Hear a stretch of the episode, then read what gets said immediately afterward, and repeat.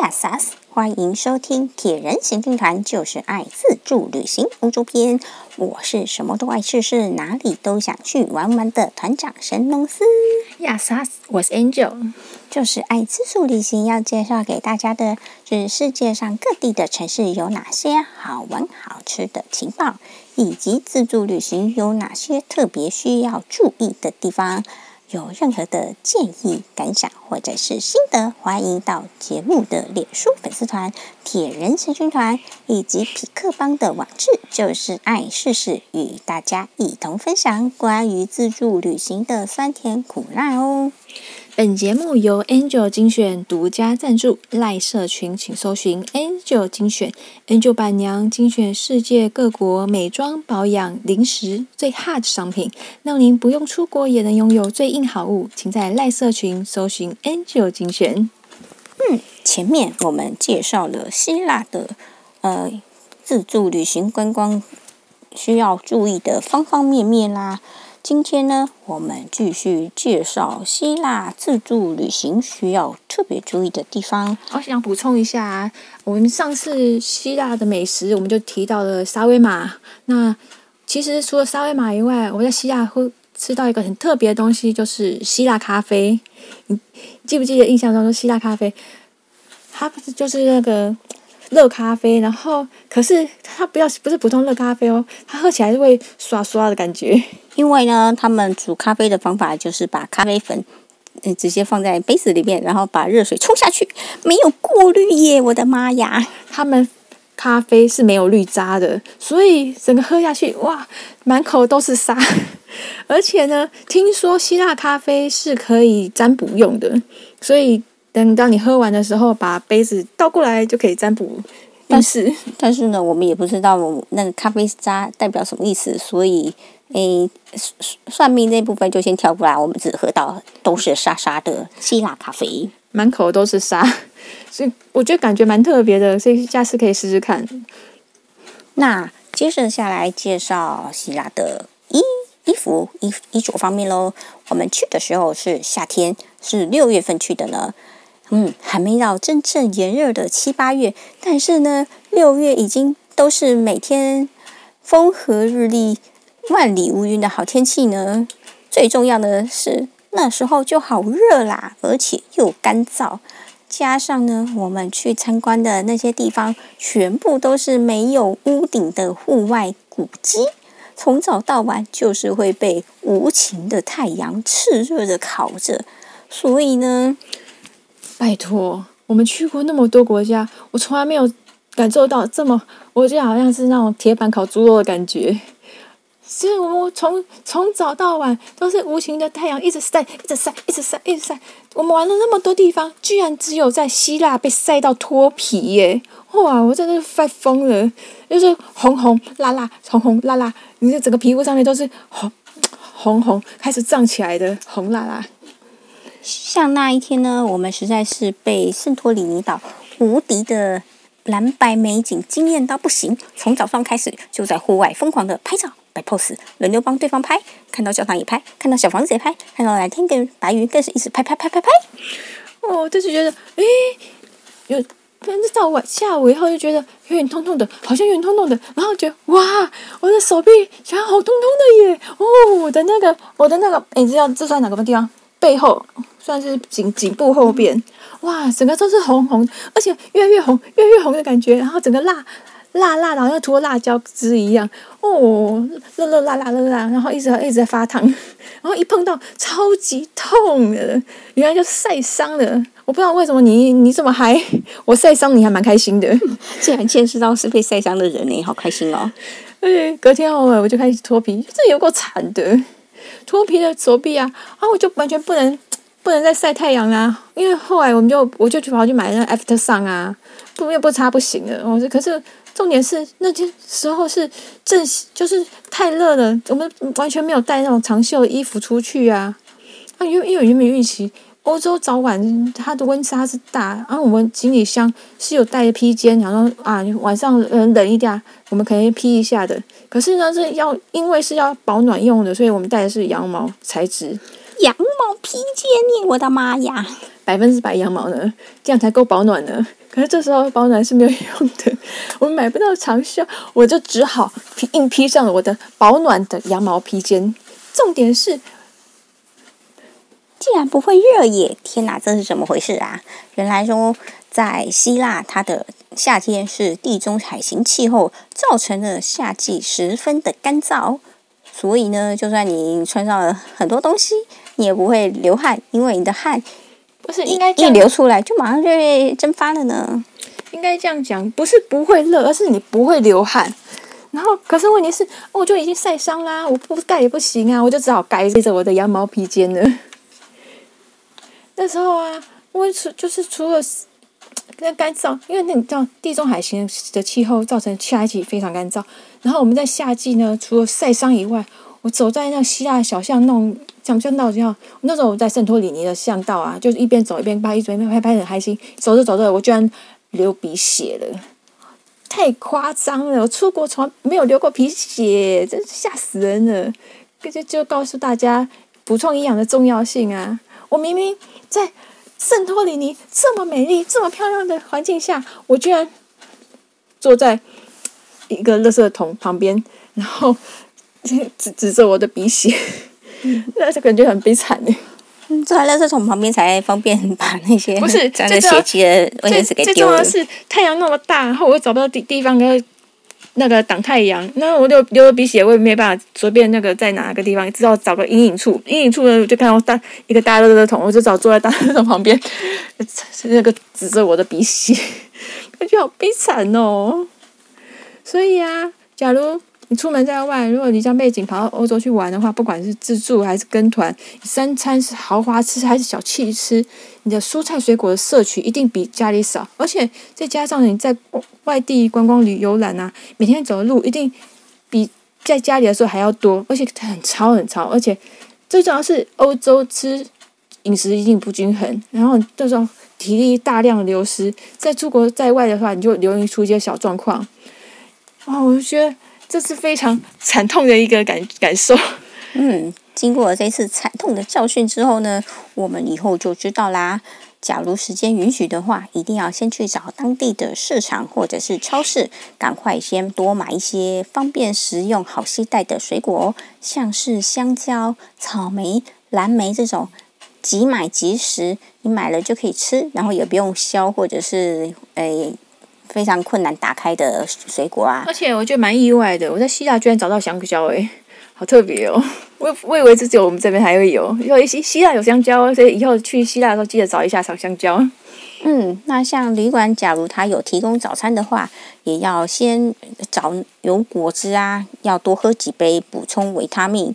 出外旅行，切记身体。一定要时时刻刻都保持在巅峰状态，才可以随时应变外在环境带给我们的强大冲击哦。我们的惨痛教训经验呢，是要告诉大家：假如你在夏季前往希腊的话，那么防晒是最需要注意的事情哦。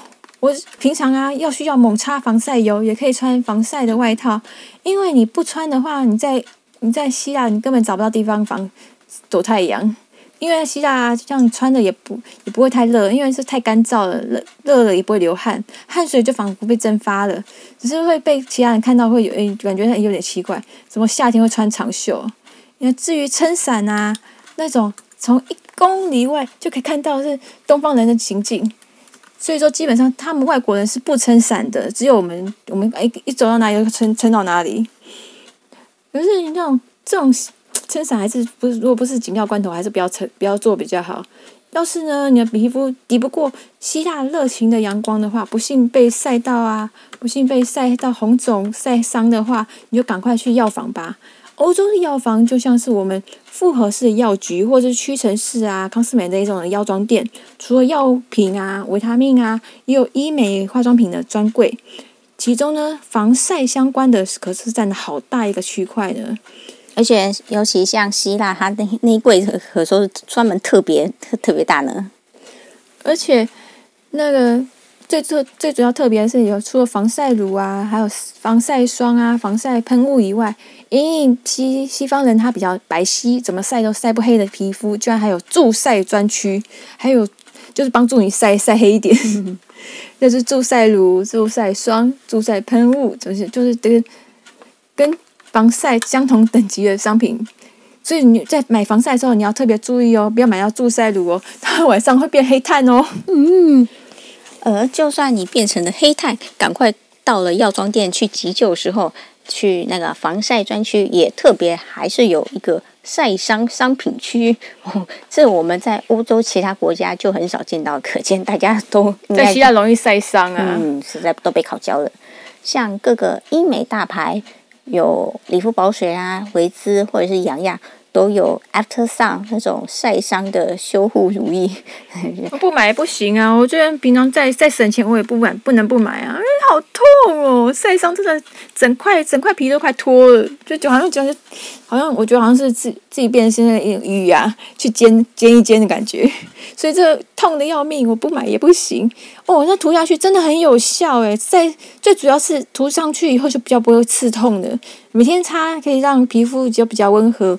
然后就修复脱皮，后来不过到一个礼一个啊一个礼拜之后就好了。可是拜托大家千万不要跟我们一样惨遭晒伤，痛的要命啊！买一个那个晒伤乳，嗯，就是 After Sun 也没没什么用啊，还是痛的要命，还是会脱，嗯、还是会痛痛好几天。对啊，那像希腊各个观光景点都有那些观光店铺贩卖的。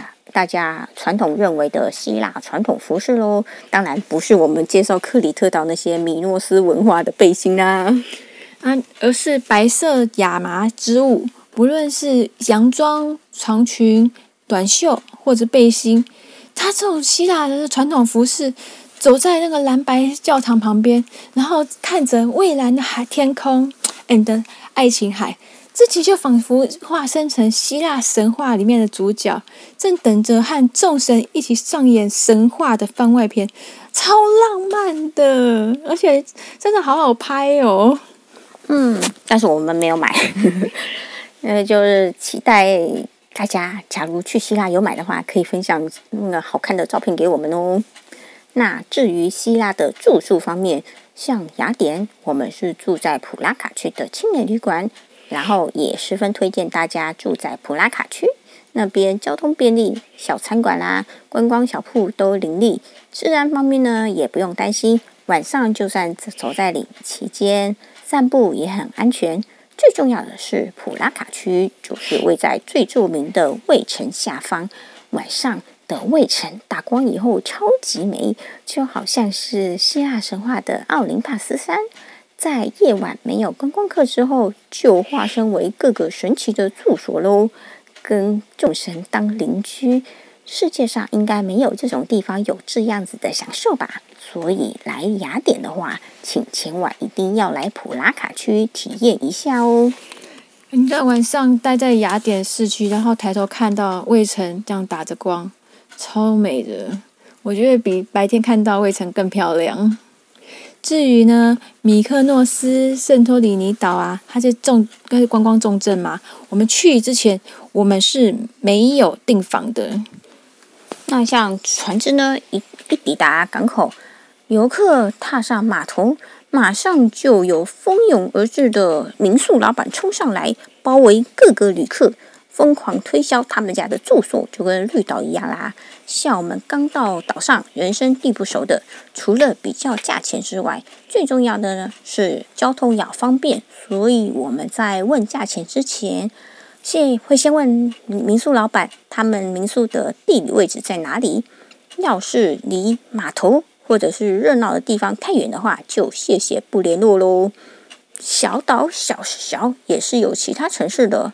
假如你梦想到小岛上人烟罕至的小镇上悠闲的度假，漫步在空无一人的沙滩，就很适合找偏僻位置的民宿。而像我们这种务求拍到所有热闹地方、蓝顶教堂的背包客啦，就适合找位置方便的民宿。像圣托里尼岛啊，那种码头离城市还有一大段距离。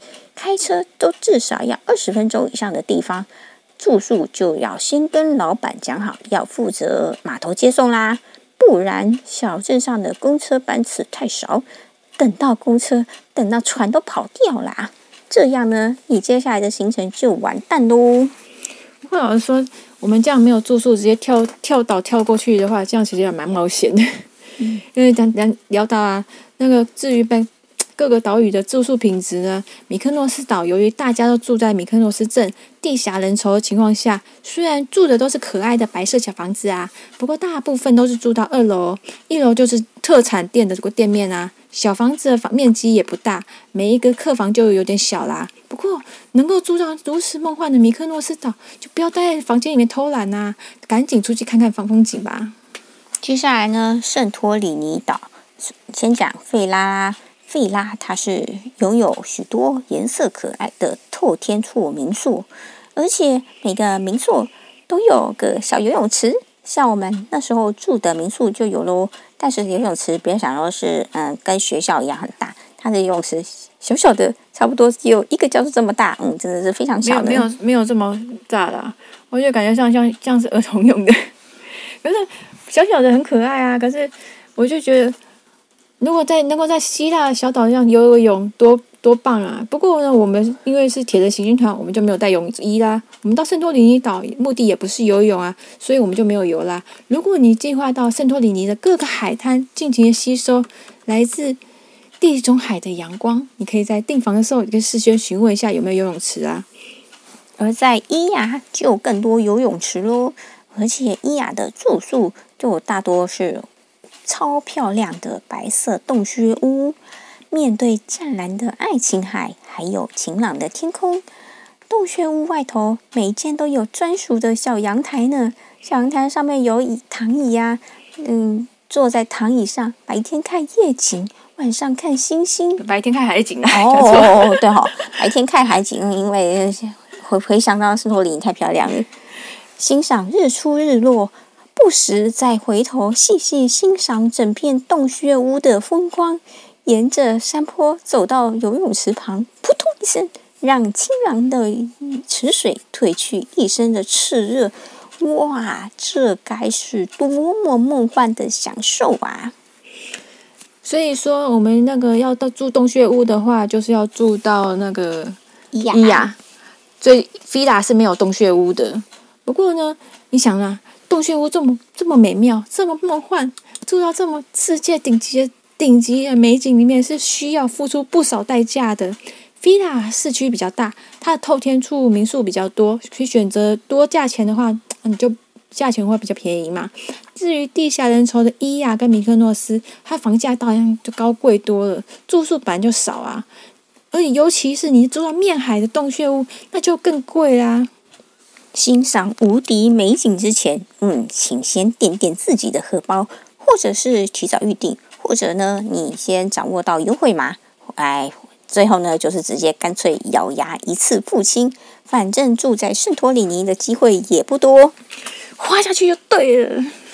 接着讲到交通方面，雅典的著名景点基本上都在地铁站附近，就算需要步行。距离也不太远，属于一个非常适合悠闲漫步的城市。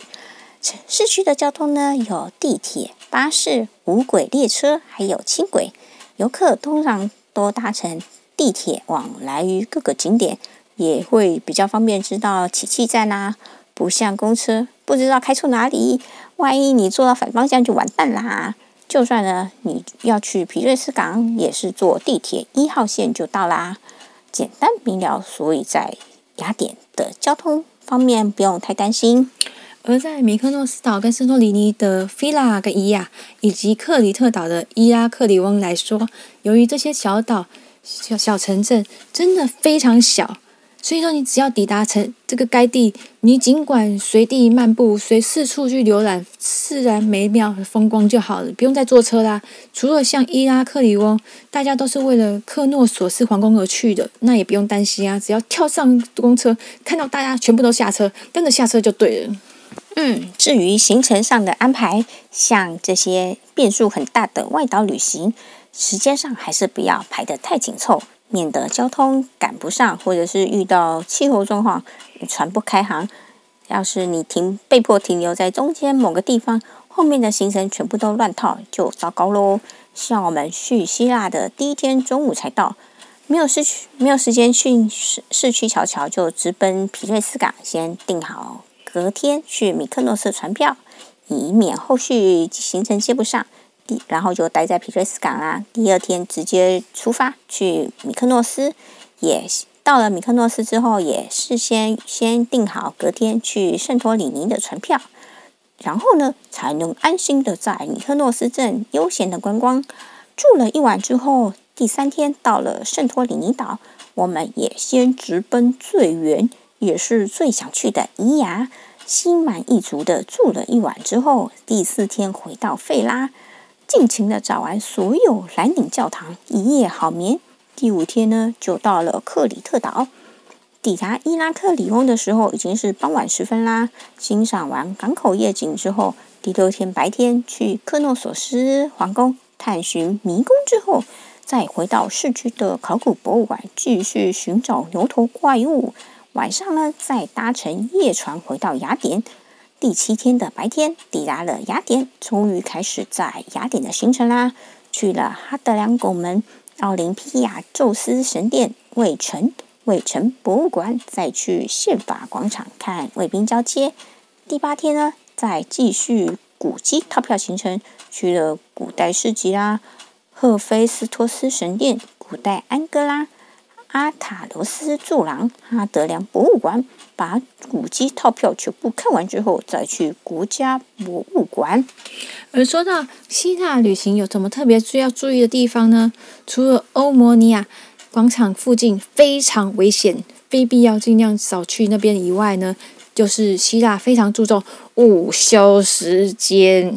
一到下午的时候，所有大部分的商店都会拉下铁门关门午休，然后包括我还有那时候还有遇到那个百货公司也是会拉下铁门，还有百货公司会拉铁门的，太扯了。游客呢，除了去那种观光，就是。博物馆啊，连锁超市以外呢，立刻走投无路。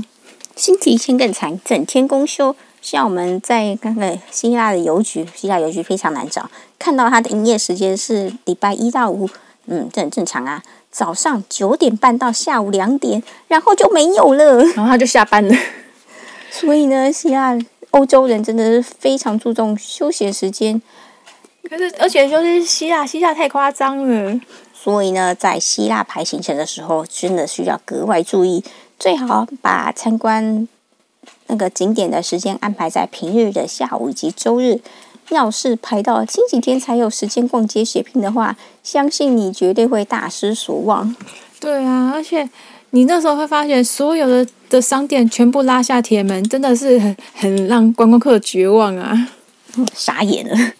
今天的节目，谢谢您的收听。我们的节目在 Apple、Google、Spotify、SoundOn、First Story、KK Bus 都有上架，请搜寻关键字“铁人行军团”，就是爱自助旅行。假如您喜欢我们的 Podcast，请大家按下订阅、分享、按赞哦。本节目由 Angel 精选独家赞助，赖社群请搜寻 Angel 精选，Angel 板娘精选世界各国美妆保养、零食最 hot 的商品，让您不用出国也能拥有最硬好物。请在赖社群搜寻 Angel 精选。嗯，拜拜，拜拜。